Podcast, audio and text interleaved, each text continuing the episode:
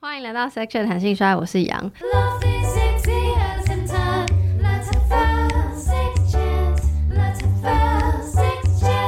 Hello，各位听众朋友，大家好，我是静，呃，很开心可以来上杨的节目。静今天会来，其实是想要宣传他的组织，是组织吧？诶，对，协会，协会是跟组织，对，对，是协会，叫做暖暖。然后呢，关于暖暖的事情。呃，一切他们在做的事情，然后我们会在节目的后半段做介绍。节目的前半段，我想要，因为毕竟可能有非常多听众不了解协会，也不了解你，所以我想说，先从个人开始，会更有共鸣，然后再慢慢走到呃协会整个就是希望大家了解的东西，这样子。对，所以刚刚就是简单介绍一下近，然后嗯、呃，方不方便？啊，等一下。声明一下，是干净的净，不是安静的静。啊、OK，好，干净的净，因为我也会打在标题，所以大家不会误会的。好的，那嗯、呃，想在细讲你自己啊，描述你自己，分享你的人生故事之前，想要先简单问几个问题，想要问你的性倾向跟性别认同。嗯，我的性倾向，嗯。啊、呃，我先讲我的性别认同，我觉得我自认是一个女性这样子。Okay. 然后性别认同的话，我自认是双性恋，虽然我从来没有认真，应该是说我虽然从来没有跟生理女性谈过恋爱，但我自认是双性恋。OK，好，那再来是你关注的议题。嗯，我关注的议题其实也。蛮多元的吗？就是有跟这个节目完全没有相关的海洋废弃物的部分，哇，就是海洋垃圾啊的那一种。哦。那另外一个部分，我关注的是 Me Too，呃，性暴力的议题。所以，嗯、呃，我们组织就是暖暖也都是在做相关的事情。嗯，OK，没错，就马上就是揭露了，要破题一点，没错，破题。今天就是会分享关于。呃，性暴力、性侵害相关的议题。那当然，在讲呃暖暖这个协会之前呢，就是要先聊聊你自己。然后，因为这是一个叫谈性说爱的节目，所以想要很很奇怪这个问题听，很直白嘛？对，这个问题听起来很奇怪，但是我想要先问你。回想我小时候第一次感受到爱是什么时候？然后那个情境大概是什么情境？我自己脑内现在闪闪过一个画面，大概是我小时候，就是可能小朋友很容易生病啊，在发烧，然后就在沙发上半死不活这样。然后我就有印象说，我妈就是就稀稀疏疏的凑过来，然后就说：“哎呀，是不是发烧了什么的？”但因为我在睡着，其实也哎，我在睡觉，其实也没有。没有什么，就也没有回应，但他就凑过来，然后就用那个嘴唇，就是人家说要什么嘴唇要测耳温比较准，他就这样碰了我一下，我就哦，有一种心花朵朵开的感觉。我不知道这个偏方哎，嘴唇测耳温这个我不知道。但但我，我也不太知道，但我好像可以大概想想象那种，就是你已经不是很舒服，昏昏的，然后有人照顾你的那种感受。他没有照顾我，他只是测耳温。哦，那 那就是一个好，那我自己就是把它浪漫化了。好，我的节目讲非常非常多性别，所以想问你第一次认识到性别是什么时候？然后我来定义这个所谓认识性别，就是你刚刚说你觉得你自己是性别认同是女性，你什么时候认识到自己？哦。对耶，我是女性耶，然后有跟我不一样的性别。我、哦、这个这个问题啊，我那个时候想了有点久，嗯，因为我就想说，呃，虽然就是从小到大，我那个时候非常喜欢在外婆家看那种什么一周刊啊，然后一周刊就会有那种小小的版面，说什么性工作者啊，或者是那种什么小三啊，还是就是这一类的有关于性的议题。可是到那个时候，我好像。都还没有觉得我是一个女性，就是在那个时候，我只知道哦，我觉得我好像会就是有一点，嗯，那叫什么，生理上会有点反应，但我实际上没有觉得我是个，就是是一个女生。啊，真正到我觉得我是一个女生，好像是应该是我第一次性经验的时候。等一下，我要举手，因为你刚刚就直接从来呃以性兴奋的角度去判断自己的性别，那我觉得很特别的原因是，如果是我回答，我会我会从小时候爸妈灌输我的观念，那灌输观念可能就是关于比如说服装的或者是行为的，所以我在更小的时候根本跟性没有关系，然后就是知道说哦，我是女生，所以我要穿裙子，随便假设举例，然后我要脚我坐下的时候脚要关起来，然后我知道有一群人不用，哦，这个是这个是，但我没有想到那性别是在那么后面。我的后面是指是才意识到说哦，因为我有性兴奋，所以我是这个性别，因为我对那个性别、另外一个性别有性兴奋，是这样吗？你这样说也是。可是刚刚你在诉说的时候，我刚刚脑内想起个画面，就是在幼稚园的时候，哦，我是读那个比较乡下的幼稚园，所以我们。在那个游乐器材的时候，男生就会很喜欢把整个游戏区都占领起来，然后说只有只有男生才可以进去，然后或者是说只有某一两个被他们特许的女生才可以进去啊。我当然就不是那一个，我就想说，哦天哪，原来我不是男生，或是我不是被特许的女生，所以我不能进去。所以应该说是，但刚刚问的时候，第一第一反应是跟性经验有关，但是后来就是呃，我的分享中你又想到这个，对。但是除此之外，我好像我那个时候其实不觉得男生跟女生有特别的差不一样。嗯，对。OK，那下一个就是要问到性了。那你第一次认识到性是什么时候？这个认识可以是不一定是要性行为，你就是知道说哦，好像有一件事情。似懂非懂还是怎么样，然后不晓得是家里说的、学校说的，还是同才聊天的，还是怎么样？就是你稍微对性有一个想法或概念是什么时候，然后是什么情境？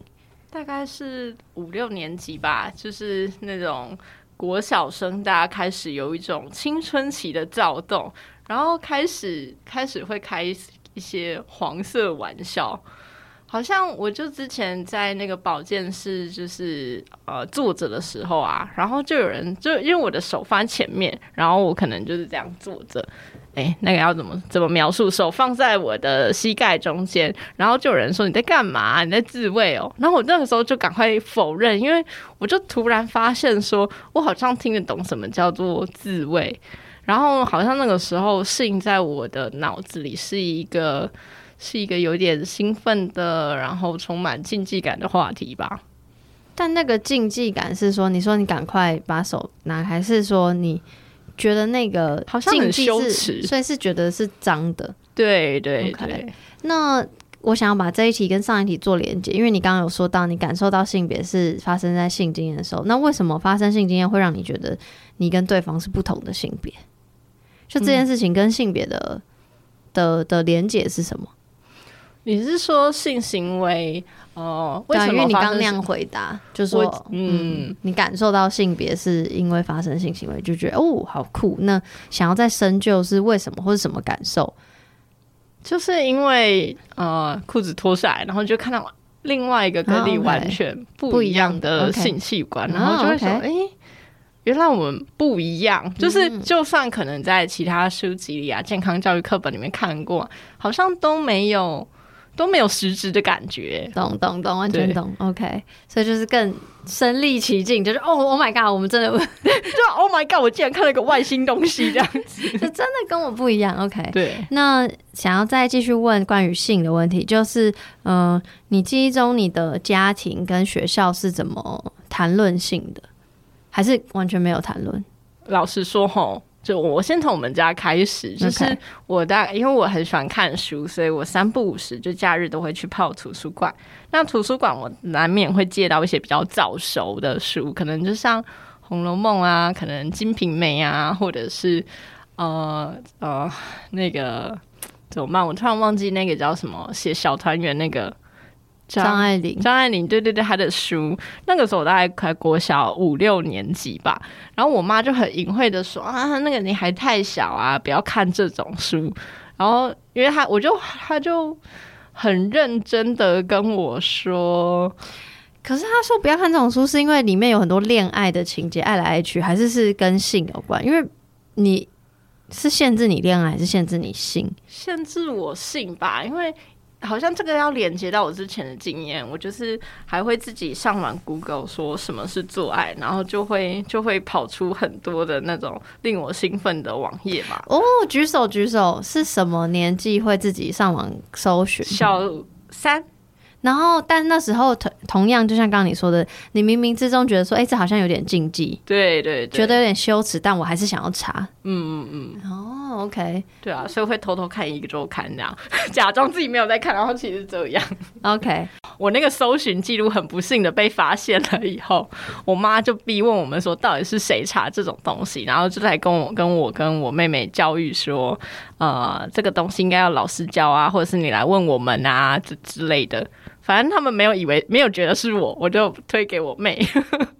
哎、欸，可是那我我觉得很酷的点是，没有直接没有全部纯骂你骂你们，而是说、嗯、这个应该要就老师或是我可以来问我。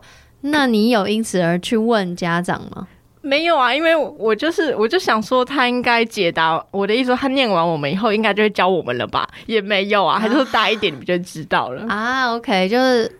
就是说一套做一套，有我觉得。然后学校的话，他有教我们用卫生棉，呃，就这样。好像有，我不知道有没有保险套教学业。嗯，就是五六年级的时候，然后女生呢，就会被带去美国黑漆漆的演讲厅，他就会教我们要怎么用卫生棉。嗯，对。那呃，关于性行为这件事情，完全没有提到。就是那个健康教育课本啊，有画精子与卵子结合啊。OK，但前置作业就是是没有提的，很生物的在讲这件事情，而不是很人与人之间情感连接的在讲这件事情。对啊，所以那个你要说什么人与人情感连接吧，那全部都是什么 A 片啊，或者是那种一周刊看来的啊，一周刊 这是我的启蒙大师。所以，所以呃，因为刚刚说到的蛮多经验都是国中，那到高中呢，就稍微呃已经。启启蒙吗？算是更能接触更多资源，然后可能同才之间也有在讲更多了。那那个时候，因为你刚刚前面都是说觉得有点禁忌的感觉，然后感受到家长跟学校都不太讲。那进到高中呢？我必须跟你说，我我就是我读的是一个百分之百的全女校，OK。所以在国中跟高中，老实说，高中并没有更加谈论这个。哦，oh, 我高中也是念女校，当然我我虽然也没有。当时也没有讨论太多呃性的东西，可是好像可以更直接的讨论一些其他的东西，比如说关于情感的，或是关于月经的。哦，月经的可以，然后情感的也可以。嗯，对，但是有关于性这一块，可能就不会谈。嗯，OK，我觉得可能还是跟就是哇讲这个，我说说我，我不是说你，我说可能跟年代有关，因为毕竟我过去的年代也没有像现在这么觉得说在校园里面可以讲。那我，我其实也觉得我那个年代是这样的，所以那你到高中，所以同台之间也没有特别讲，然后学校可能都一样，家里也都一样，所以到高中你仍然觉得性是一件相对禁忌，但你默默喜欢的事情，是这样吗？嗯，相对禁忌，就是他好像就从我的生活中好像被抽真空了，你知道吗？就我在一个没有性的生活里面，但就是，但你会渴望它吗？在高中会啊，嗯，嗯，高中高中会还是会渴望，就是会有一些什么谈恋爱啊，然后什么荷尔蒙的感觉啊，对，就是会那个时候才开始有一种啊、哦，这是性啊的感觉。OK，再问一个，因为刚刚问的是学校，然后家里跟同才，然后当时的媒体，除除了一周刊 之外，有有任何对让你对性有任何想象的？的地方吗？还是没有？就是言情小说吗？Oh, OK，所以你在念书时期就懂得自慰是什么，然后我要如何让自己找到快乐，即便我知道这件事情，我都不能大声宣扬。其实，哎、欸，嗯，我很就是我不太确定自慰我是怎么学来，我只是觉得哦，这是一个舒服的、嗯、舒服，然后会让我觉得很快乐的一个东西，这样。但。除此之外，可能就是言情小说这样，oh, okay. 还有其各种奇怪、其其其他的什么奇幻小说，还是什么哦人类学小说，就是有很多嗯小小的碎片。嗯，嗯，OK。至于为什么要问前面这么多，我很喜欢听大家早期，就是在不是现在的自己，当时是怎么看待性、看待爱、看待性别的。然后，嗯、呃，这可能会跟人生历程中过去发生的事情做一些融合，然后才变成现在的你。所以我们小时候讲，我们现在要进到下一段，然后下一段可能就是我，因为我刚刚说是不是有那些幻想、没想、美好泡泡，然后某种程度上是不是有一呃幻想破灭，所以才会造造就今天呃我现在的现在，在这里，对对对对对对对。然后你愿不愿意跟大家分享那个所谓引号幻想破灭的过程？还问，应该说不是，sorry，不是过程，而是你的心情。然后大概跟就你想要分享多少就可以分享多少，这样子。就是刚刚有讲到说，呃，我第一次认识到性，或者是我第一次认识到性别，其实是来自于第一次的性经验。对对对，那、嗯、那一次的性经验其实不是合意的。就是简单来说，就是那是一个我人生中第一次，可是我被强暴的过程。然后那个时候啊，是就是呃，那时候有一点 tricky，就是我我有一点喜欢这个人，就喜欢这个这个男生。然后我一直觉得哦，我们是一个很好的朋友。那后来反正他跟他的女友，就我跟他女友也是好朋友。然后就是他们，他们我就跟这个男生出去，就是什么散心之类的。然后男生就越开越啊、呃，反正就把我带到某一个乡间小路嘛。然后就有一个有一个车震嘛。我、嗯、我如果想用用一个就是比较对大家听得懂的词语，对。然后那个时候我就有一种，就我对第一次一直都有个粉红泡泡嘛，就会觉得是说。呃，什么舒服的大床啊，嗯、什么爱我的人啊，嗯、跟什么呃轻轻柔啊，轻轻柔浪漫浪漫，然后什么那种什么香香的浴缸嘛，自己说 啊，就会有那个想象。可是我好像就是在那个车上，然后就这样发生以后，我就有一种哇，所以我好像是就是这个幻想已经叭，然后就消失了。那个叭好像就是。就是哇塞，原来这些东西不过就是这样啊，那个不过就是这样，好像是说啊，原来我内心想象的都是假的，就会会有一种那一种，嗯，好像性也不过如此的感觉，然后还很不舒服又很痛这样。你是怎么离开那个场合？就是他是直接把你丢在？哦，没有没有，我跟你说，这是高干的地方，高干的地方就是他就要就是。玩弄你的身体，又玩弄你的感情，所以呢，就是在这件，在这个事情以后呢，他还情话绵绵，然后跟我手牵手在某一个山上的步道这样子，然后还把我完好的送回家，然后我内心就只想说啊，天哪，要是他女朋友知道会怎么样？他女朋友一定会恨我的吧？就是会。会开始有一种骑虎难下，可是明明就是自己被伤害的感觉。嗯，所以你一开始有的情绪比较多的，不是我的不舒服，而是天哪，这件事情怎么办？我是不是做错了？就好像搞砸了什么之类的。嗯嗯，嗯，嗯。那嗯，因为情绪都是对对我来说，不管是不是性创伤，我觉得任何的创伤都是情绪是。是很起起伏伏，而且会有不同层次的。然后这是一开始的情绪，然后到后来你的情绪有哪些的转变？嗯，比如说你开始担心说：“天哪，如果对方女友知道怎么办？”然后后来是怎么样开始梳理这件事情对你的影响？哦，但这个其实有一点长，就是这个男生他呃，他这个强暴的行为不只有一次，就是他长达了半年，就是我们后来变成了室友。所以就是我们有一个家庭式的合租公寓，那所以这整个过程就大概长达了半年。但那个半年其实我都没有处在一个很很清醒的状态嘛，嗯嗯嗯，大概就是觉得觉得说。这个这个男生很可怕，然后他很想要掌控我的一切，然后我基本上没有办法逃走，嗯，所以就会很怕被他杀掉这样。嗯嗯，嗯，那是直到后来，就是他有一次真的踩到我的我的就是非常非常底线的地方，然后呃，应该是说他就他就说他之后什么要考虑什么要一起买一个房子啊，我们共同持有一辈子啊。我说天哪，这个人竟然想要我的一辈子，我觉得太可怕了。然后我真的就鼓起勇气嘛，我就找了我的朋友说，然后说完以后，那个朋友就说：“哎，那我们去什么戏办啊、报警啊，有的没的，就开始一连串的过程。直到那个时候，我才开始理解，原来这是一个法律上不被容许的事情。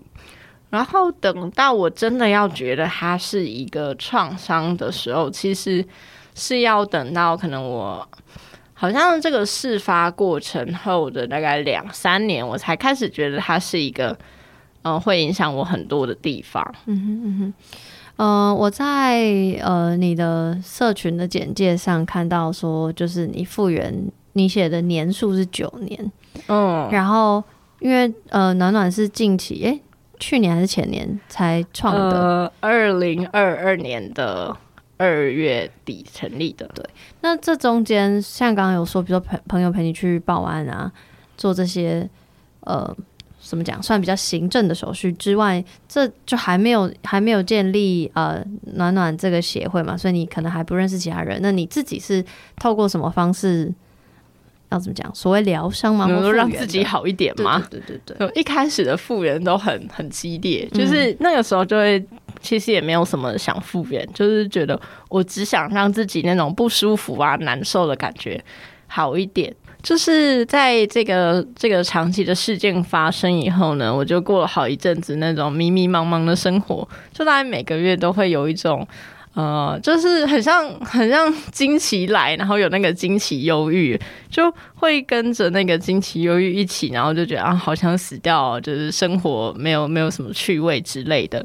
就会就没有没有办法，真的觉得自己有一个很好的时候，就是那个很好是，就是自己为什么还要活着这样。然后是我就开始开始写小说，就是因为我自己，嗯，就还好，这也是弹性所爱，所以我可以说这个，就是因为我自己会觉得说，诶，没想到我竟然对于比如说在强暴被强暴的时候。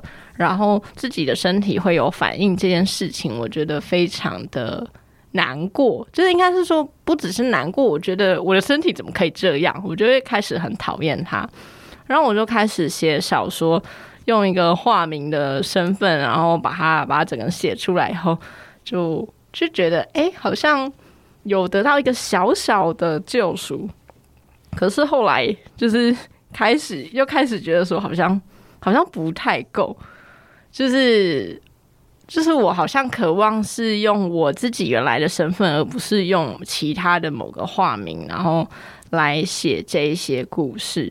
所以我后来就是又开始有点像慢慢练习，就是跟比如说我周遭亲近的好友说啊，然后也跟我就是有也跟开始跟有一些没那么熟，但是看起来是友好的人说，然后直到后来我就在 Facebook 有点像。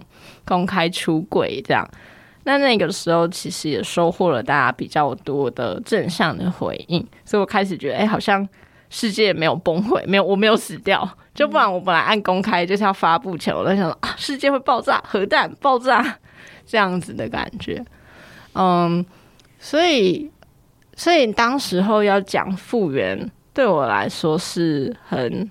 很早的，就是是我其实直到我成立了暖暖三选我才觉得说可以讲复原，就是好像是也因为成立了这个组织，我才知道说，哎，我现在自己在比如说复原路上的什么阶段啊，或者是哦，先澄清一下，就是复原没有一个所谓的就制式的，只是我说哦，我可以知道我自己在哪一个位置这样子。嗯，您刚刚说，呃，一开始是就是呃化名的方式，然后抒发写写小说，就把你的故事写出来，嗯，然后再来就是开始慢慢跟身边的朋友分享。在这前面的阶段有，嗯，因为我我我可以想象到后来成立暖暖这个协会之后，嗯，应该会收到比较多友善的呃回应，嗯，嗯，然后我想说，在刚开始的跟比较身边亲近的人倾诉的时候。你有没有任何一刻是让你觉得天哪，就是这不可能不是我想象或是我想要的呃回应？其其实蛮常发生的。那大概都是什么样的状况，让你觉得不不是到最舒服？嗯，就是比如说我跟你讲好了，哎呀，我跟你说，我其实曾经发生一个什么事情，嗯、然后这个你就开始哭，然后哭的比我还惨，哦，就开始觉得哦我被怜悯了吗？或者是我可以怎么样让你不要哭呢？是不是我的错？这样子，嗯、或者是说哦，这是一个忧伤的故事，但它就只是个故事，然后就 就开始也会有种我还是绝交好了这样。哇哇，那那那。我，但我必须说老实话，因为，嗯，我直接先问问题。那如果是现在的你去回答说，当时你跟身边朋友倾诉的时候，你希望得到的回应是什么？嗯，你会比较舒服一点。我觉得他可以不用回我，他就可能可以说，比如说。嗯，如果你想要说话的话，我都很愿意听。嗯，然后或是如果你想要一个拥抱的话，就是我很就是很乐意，就是借你抱之类的。嗯嗯嗯，其实也不用说什么。嗯，完全理解。嗯，我刚刚想要说的事情是我完全可以懂。嗯。假设我是你的朋友，然后被某一天被倾诉，然后觉得很惊吓嘛？对，就是因为我们实在太少，我觉得跟跟性创伤可能一点关系都没有，就是任何创伤，我觉得嗯、呃，我们太少聊情深度的情绪感情的事情，所以在谈论这些事情的时候，嗯、呃，我我自己是蛮。喜欢谈论，然后也呃很多人会跟我倾诉，所以我自己比较算是怎么讲，对这块算是有有自信嘛。但我觉得那是因为节目的历练。我觉得以前的我也是完全不知道，天哪，怎么办？我现在是要拍拍你，要安慰你，要说什么？我要帮，就是我我我会卡住，因为我怕我做错任何事一件事情，只会让嗯、跟我倾诉的对象更受伤而已。但嗯。我还是觉得说，就是就像刚刚静跟大家提议的，就是其实就是只要听，然后也许就直接问说你需要什么。那诉说的人可能会说，或者他也不知道他自己要什么，没关系，你就听。所以我觉得对我来说，就是两边都我都可以理解，就是想要诉说的心情跟不知道怎么回应的心情，这些我可能都有经历过。然后我觉得就是嗯。也不用怕，我现在担心就是听众会说：“天哪，那我现在怎么办？我到底要怎么回应？”就更小心翼翼。我觉得就是。就是倾听之外，你不用担心太多。我觉得就是不用太觉得说哦啊，天啊，他要跟我诉说什么吗？赶快跑，类似这样。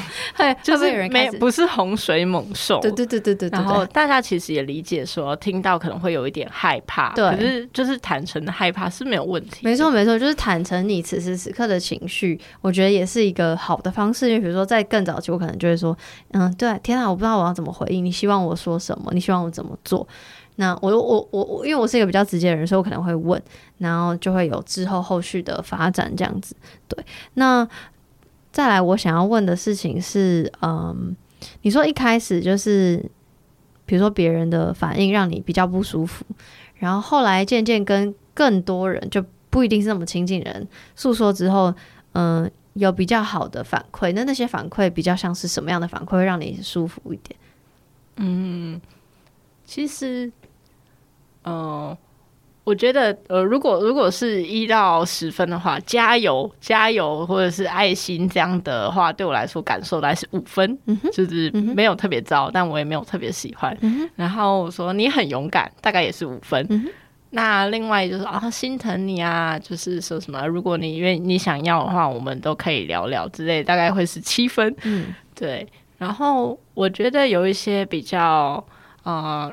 他请就是比较让我觉得很感动的是，有一些人看完我故事就会来私讯我说：“哎，虽然他可能就是没有遭遇过像我这样的事情，他他可能只有比如说性骚扰啊之类，然后可能或者是被阿贝讲过黄色笑话，然后他就会说他其实。”虽然没有办法体会我的痛苦，或是我万分之一的痛苦，但是他真的觉得什么很感动啊，还是什么？如果有任何需要他的地方，都不要客气之类的。我就哦，会觉得很窝心。对，我觉得呃，像刚比如说我问静的，这他什么状况会觉得不不够舒服，什么状况会觉得可能比较好？那我觉得这也都是静自己的的，就每一个每一个经，嗯、呃，每一个有创伤经验的人，或者每一个情绪受伤的，不管是因为什么原因，都有自己喜欢或不。比较不喜欢被对待的方式，所以今天不是说净说什么，然后大家都要，对对，这不是一个 SOP 啦。没错没错没错，然后跟大家提醒这样，因为每个人的情绪跟反应都不同，甚至同一个人，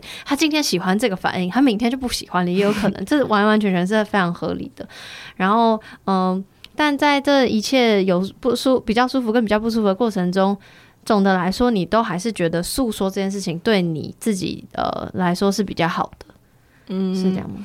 因为我渴望被见证或是存在的感觉吧，所以我如果诉说，就不论不论是我用说话，或是我用文字的方式，好像起码可以让呃除了我自己以外的人理解到我到底发生了什么事情，然后也让也开了一个窗户嘛，就让其他人可以透过这个窗户跟我互动。那你觉得诉说这件事情是重要的吗？是？或者是说，延伸文是必要的吗？然后对对，有限定嘛？就比如说，对我来说，我觉得蛮必要的，嗯、但也不是所有人都需要靠诉说，他可能会靠一些其他方式，嗯、可能不能叫诉说，可能是绘画啊，嗯、或者是比如说他很喜欢拼布好了，假设他可能可以在这这样子表达性艺术的方式找到他的。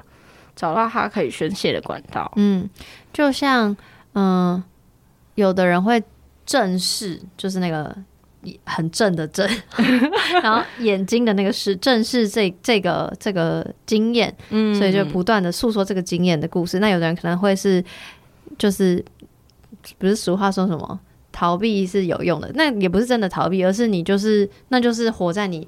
过去生命里，你现在更想要 focus 在你现在的生命经验，然后现在的发生的事情，所以可能就像呃，从事各种艺术、各种表达、各种就是，但不是 focus 在你过去发生了什么事情。所以每个人的有每个人不同的方式，这样子。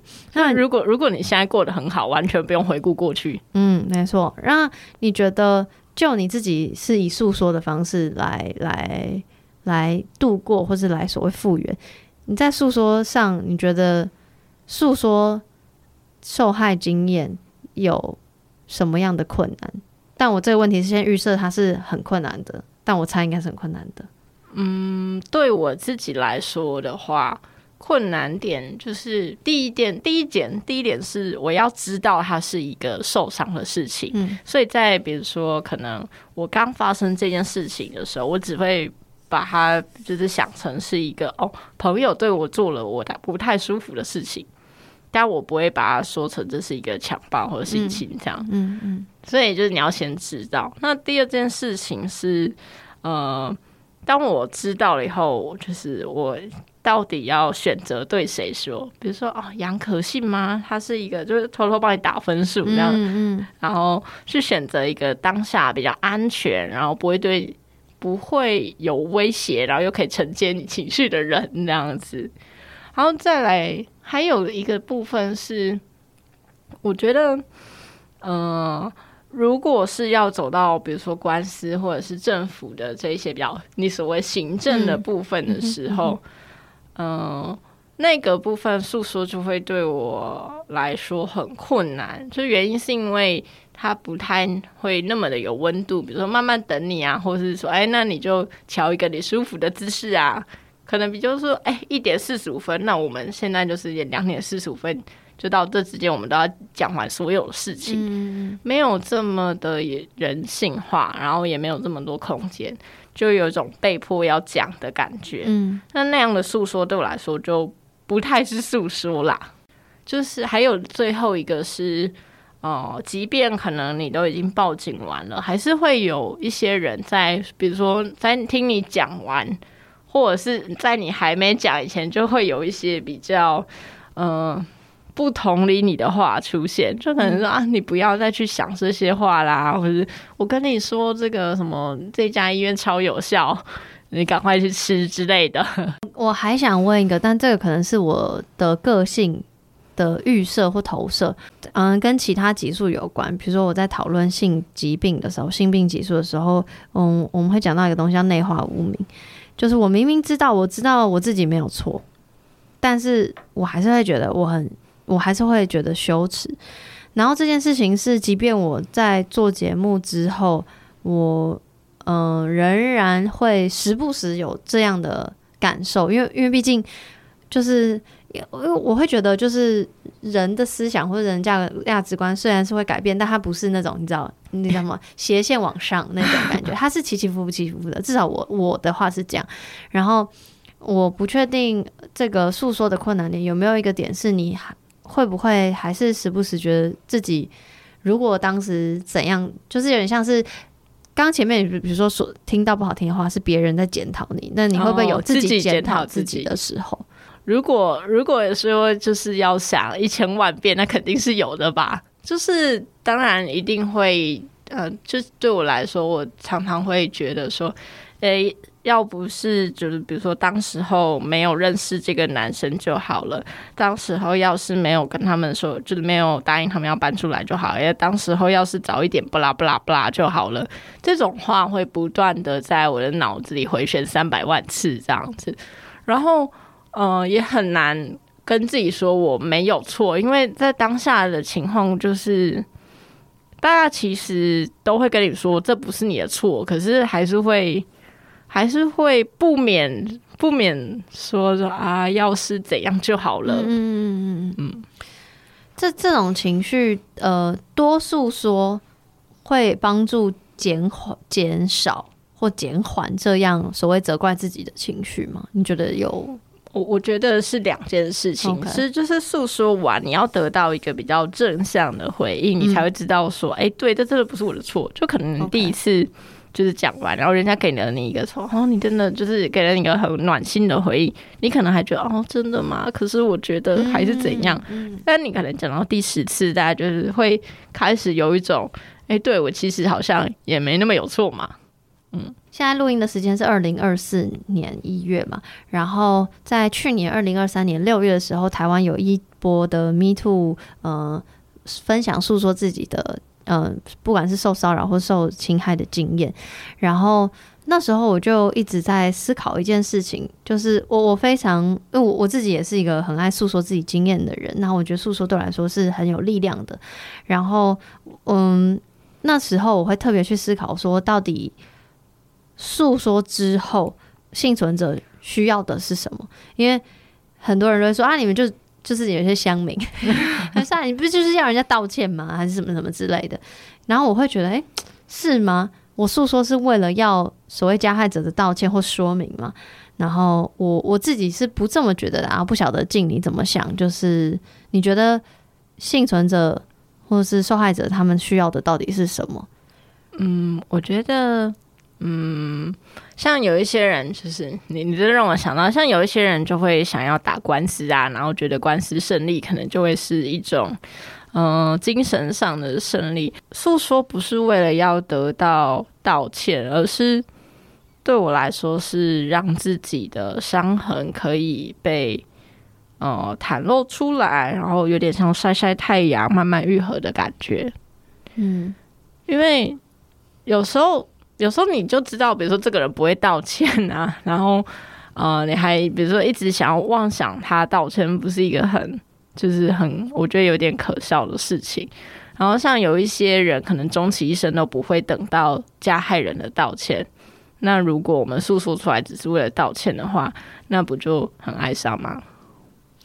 我印象非常深刻，有几篇那个分分享自己经验的贴文。然后，嗯、我最印象深刻的是郭圆圆的，我不晓得你记不记得，就是他在呃呃大牙发出声明之后，他也分享他自己的经验，然后他在最后写到，就是这个跟加害人没有关系，那就只是我跟我自己之间的事情而已。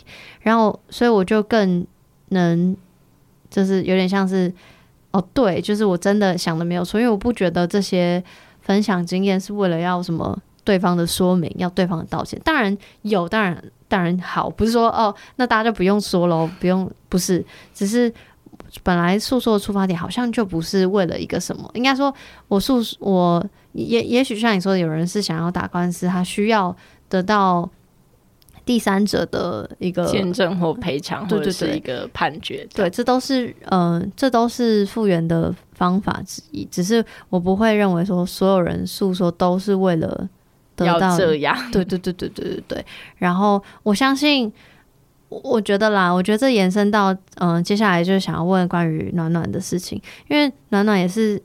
嗯、呃，也有在鼓励大家诉说或是表达，就不管是讲经验还是说，嗯、呃，分享自己任何事情，对吧？我没有，我没有，我没有。感、呃、感受错吧，就是应该说，对我们来说，我们创造了一个安全的空间，大家可以诉说，所以不一定说你要有点像抛抛头露面或公开跟大家说我曾经有过这个伤害，但是我们鼓励可以在那个我们创建的匿名社群里面，就是大家可以线上的分享。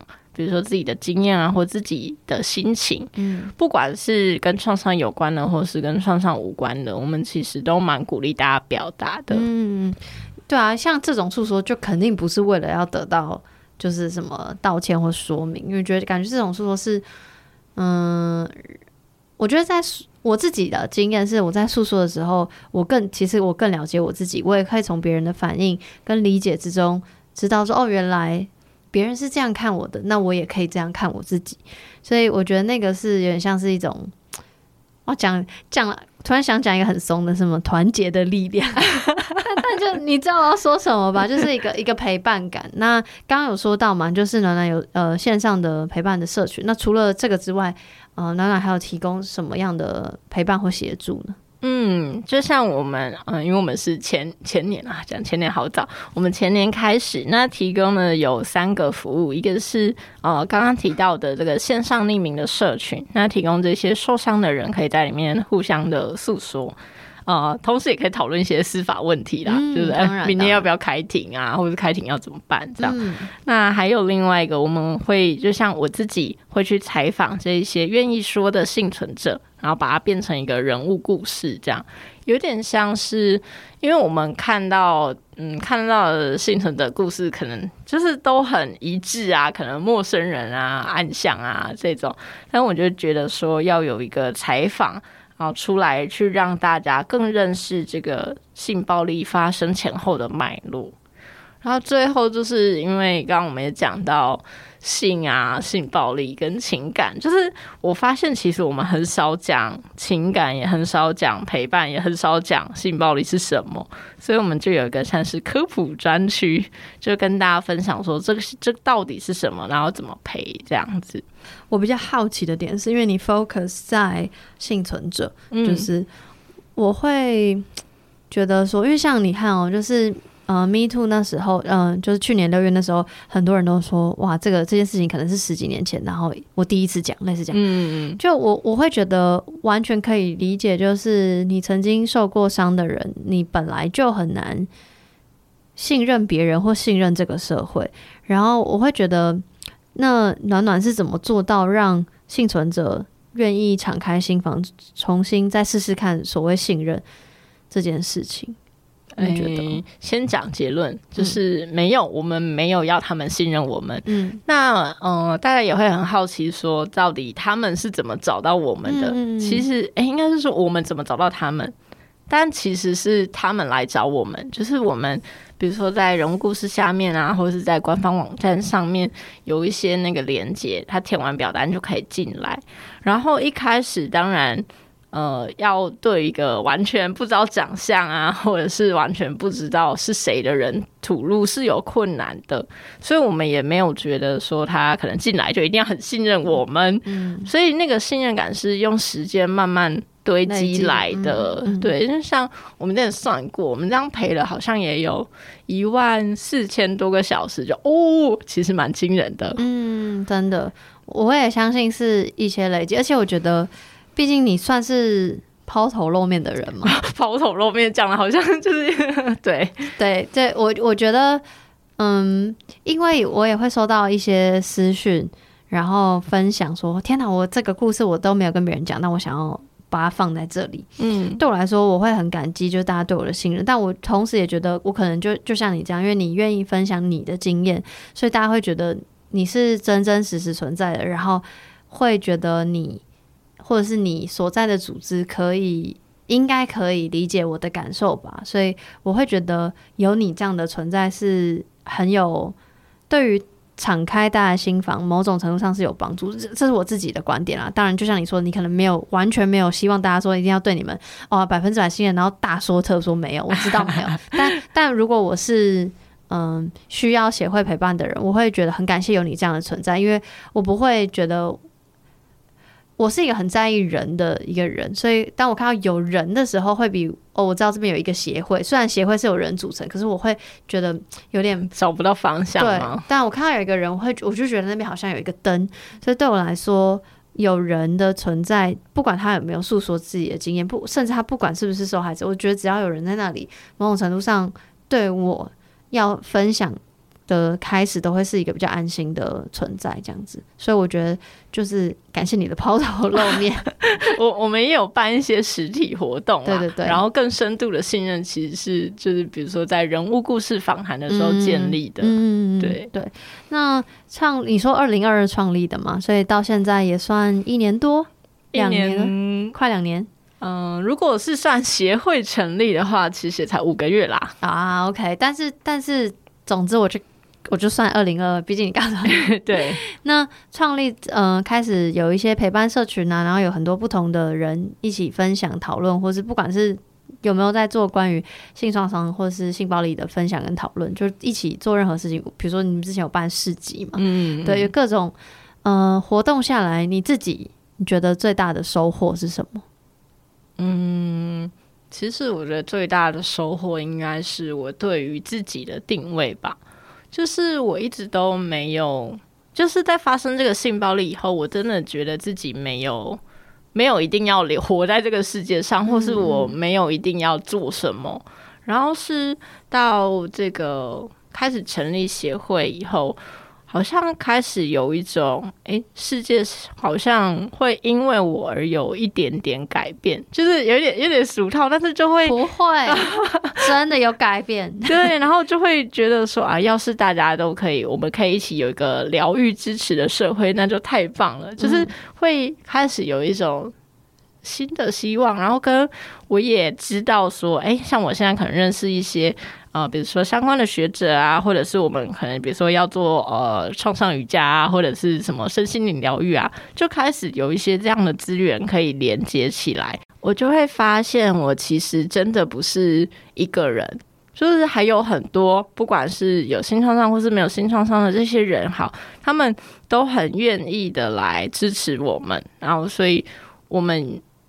我们可以在这之间得到力量，然后我们也相信自己可以做一些什么。这样，刚刚是分享收获嘛，然后下一题就要问，就是创立协会或者是从事这些活动，有没有哪些困难吗？对，困难跟阻碍了。嗯。啊，我跟你分享一个好了，就是我之前就是我们会去摆摊，嗯，呃，是是那种，就是我我们自己去一个摊位的那种那种摊子，然后我们那个时候放了就是幸存者朋友画的图卡，然后邀请观众来互动，就有一个带刺的女生，带刺是指她讲话带刺，就她走过来，然后说啊，你们在做什么？啊然后我就讲解给她听以后，她就说。然后你们就不就是互相舔伤口而已吗？我说哦，天哪，他有戳到我诶。然后他这个反应也让我觉得说，哦，这个人一定是有受伤过，他才会他才会有点像是愤怒，对对对，抗拒的吐出这种话。然后，嗯、呃，我后来也深思很久，想说，天哪，这个社群到底就是有没有存在的意义？这样，还默默的去问了我社群的朋友。还好他们就是都有说，就是也不是都有说，就是他说虽然对其他人不知道，但是对他来说是，就是对他自己来说是有必要的，就可以说那些平常不敢说的事情。嗯，OK，我我也相信，就是一定就是不管做任何事，不可能一帆风顺啊，所以绝对是会遇到阻碍的，然后绝对有跟。我们价值观很不同的人，或是他可能心里想的一样，但他没有表现出来。我觉得一定会有各式各样的阻碍，但我觉得最大的阻碍，也就是今天的目的，就是资源。资源呢，有一个资源就是金钱。所以呢，没错。所以呢，呃，暖暖现在在呃进行一个募资，因为募资在进行中嘛，对不对？嗯。然后这个募资的名字叫做，我怕我念错，加油！八七六零个黑夜的孤独战斗，然后呃 #hashtag me too 幸存者复原计划。你你对了，谢谢。要不要跟大家分享一下这是怎么样的一个募资计划？嗯，好，就是其实它就是给我们今年哎，对，二零二四年的年度募资计划。然后这个计划叫做呃八七六零的呃原因是因为呃有一个研究，澳洲研究是说从受害到说出来需要二十四年，就其实很久，就是中间大家都很沉默不敢说。然后二十四年乘以三百六十五就是八七六零，然后我们。这个计划就是想要让这个二十四年不那么长，跟不那么孤单，所以我们今年的计划会 focus 在我们希望除了有呃线上的社群以外，还会有一些定期的呃关系重建课程，还有那种复原力课程。就关系重建课程比较像是心理师来跟我们聊聊说，比如说哎、现在。可能我们没有什么信任感啊，那我们要怎么样去觉察自己的需求啊？跟呃，就是自己在关系里面惯用的惯用 惯，就是常常会有的想法这样子。那另外一部分复原力指的是呃，找回自己的力量，比如说可能我们去做一些手做的精油啊，或者是我们去做一个小小的假设啦，Podcast 好了，就是有一个小作品，让大家可以知道说，哎。我也可以做到嘛，我很棒。对，从这些小事情开始重建，然后就针对陪伴者啊，跟陪跟大众，就会有一些讲座来跟大家说要怎么陪，怎么样才赔才不算 才不算冒犯吗？嗯，对，因为嗯、呃，一开始可能是 focus 在呃怎么讲呃幸存者，但我觉得就是像身边的人也很重要，因为我们就像刚刚前面讲的，我可能也不知道怎么反应，所以。每一个人对于受害者或幸存者来说都非常非常重要。然后我会把募资的网页放在自己的资讯栏，所以大家可以点去看。然后就是你定期募资的定期不是定期募资，定期捐款嘛，就是你选择募资方案的话，会得到一些小回馈，大家可以再去看看。然后时间的关系，我觉得差不多可以来问到最后一题。然后最后一题，我想要呼应第一题，就是第一题是问你。你是第一次感受到爱是什么时候嘛？然后我想问是，经历了这么多，你已经长大了，长大有遇到，当然有遇到开心的事情，要遇到很不开心的事情，然后到你现在成立了暖暖，然后跟很多人接触认识，然后了解彼此的故事，也了重新了解自己的故事。此时此刻的你，你会怎么去形容爱？爱是什么？对你来说？有点像彩虹色的棉花糖，嗯、然后放在心窝会暖暖的。嗯，那你回想最近这几天，就很最近期感受到爱是什么时刻？嗯，就是当我觉得我不舒服的时候，然后就会有人说，你要不要这个，我帮你买，就是会有那种被体贴的时刻。嗯，OK，那再来就是想要问关于性了，因为毕竟。你的创伤今天跟性有关，所以很好奇此时此刻的你是怎么看待性的？所以现在的你对你来说，性是什么？嗯，我觉得是，嗯，如果抛开这一些道道德束缚嘛，嗯，我觉得性是会让我开心的事情。虽然我有可能在里面受伤，但那不是因为性本身，而是性以外的东西。没错，好感人，我真的很很感，因为我我我真的也一直很想讲这件事情，就是虽然说性创伤创伤，但坏的从来不是。性，然后性就是。因为性常常被污名化，然后不谈，然后变演变成很多，比如说不知道所谓何谓界限，或是。不了解何意，或是。把性跟一切嗯、相处啊、尊重这些东西都好像切得很开，但完全不是，就性它就是。像一般。你待人处事一样子，你怎么平常怎么待人，你在性上就不会，你平常不会逼人，那那个逼人喝茶，因为每次讲到 consent 就很爱提到那个 T consent 的影片，所以呃，我很很感谢静最后是这样说，因为我因为我没有预期你会说什么，因为我完全可以理解，我有朋友是完全就是不想要抗拒嘛，对，被接触被碰触的，所以我完完全可以理解，可是。但它背后确实就像静说的，就是性本身是没有性就是性，它没有他没有他没有错，他没有他没有好坏，他没有对错。但是让让人不舒服的是性以外的东西，这样子。然后，嗯、非常谢谢静今天跟我们分享你的生命故事，然后分享暖暖是一个怎么样的组织。然后你有任何想要补充的吗？不管是关于你自己，还是关于协会。就是虽然现在是二零二四年了，可是还是会有很多人可能受到道德的绑架嘛。但就是这不是，这不是我们的错。嗯，对。诶，可以可以不问吗？什么叫做道德的绑架？就是我一直都觉得，嗯、呃，那要怎么说？因为像我自己发生的性创伤的事件，来自于比较像是。说好像有一些，比如说情感上的纠葛，就我好像有点喜欢这个人，嗯、那是不是他对我做的事就是正确的？嗯、然后大家可能在就是这样子的情境下，也会有很多的心理纠结，可能说哦，他就是我男朋友啊，所以他对我做这样的事情是合理的。然后我就会觉得，我就会觉得性好像被拿来当成一个武器嘛，嗯、但他其实。不该是这样的，然后所以才想说，是我们是没有错的这样。嗯，OK，嗯、刚刚前面你有讲到一个，我也突然想要补充，你说你在受伤的过程中，居然身体会有反应，你觉得这个你怎么你会责怪自己？我没有记错吧？对，对，没有没有没有。嗯，然后这个东西我之前有在节目上分享过。如果你是新听众，我可以再讲一次。就是我很非常非常喜欢的一个性教育家，然后也是性智商师，他叫 Emily Nagoski。他在一个 TED 影片有说到这个东西叫做性兴奋不一致，就是你的身体并不代表你身体反应，并不代表你想不想要，所以不用特别责怪自己。因为就好像举例就会说，比如说呃陈博那。你早上勃起，并不代表你早上很想要发生关系吧？没有，它就是一个身体反应。然后，嗯、有人在很想要的时候，他就是湿不起来，或是硬不起来，那这就是很合理的，就是性兴，你脑袋的性兴奋跟你的身体的性兴奋是不一致的。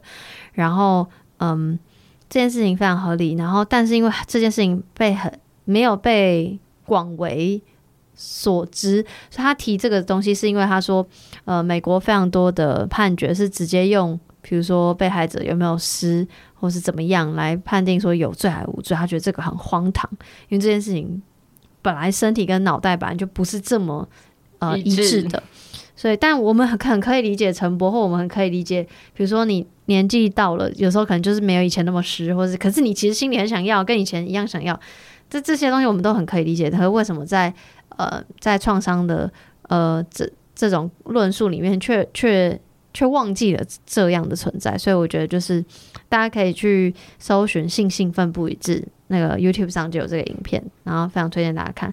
然后，嗯，但我也可以同理，就是我觉得很多时候都会还是想要觉得说是不是自己的问题，然后会就是因为我就是很容易就是。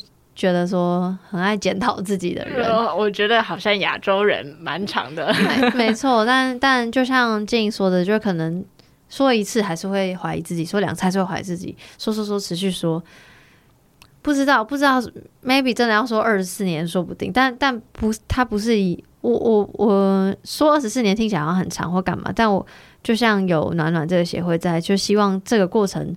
它可能很长，但它不见得要是很绝望的过程。然后，嗯，很感谢暖暖的存在，然后也很感谢静今天来跟我们分享。然后有任何问题或是想要分享的，应该可以直接私讯协会的社群吧，都都可以。可以，可以。好好，那就是再次非常感谢静，谢谢，谢谢。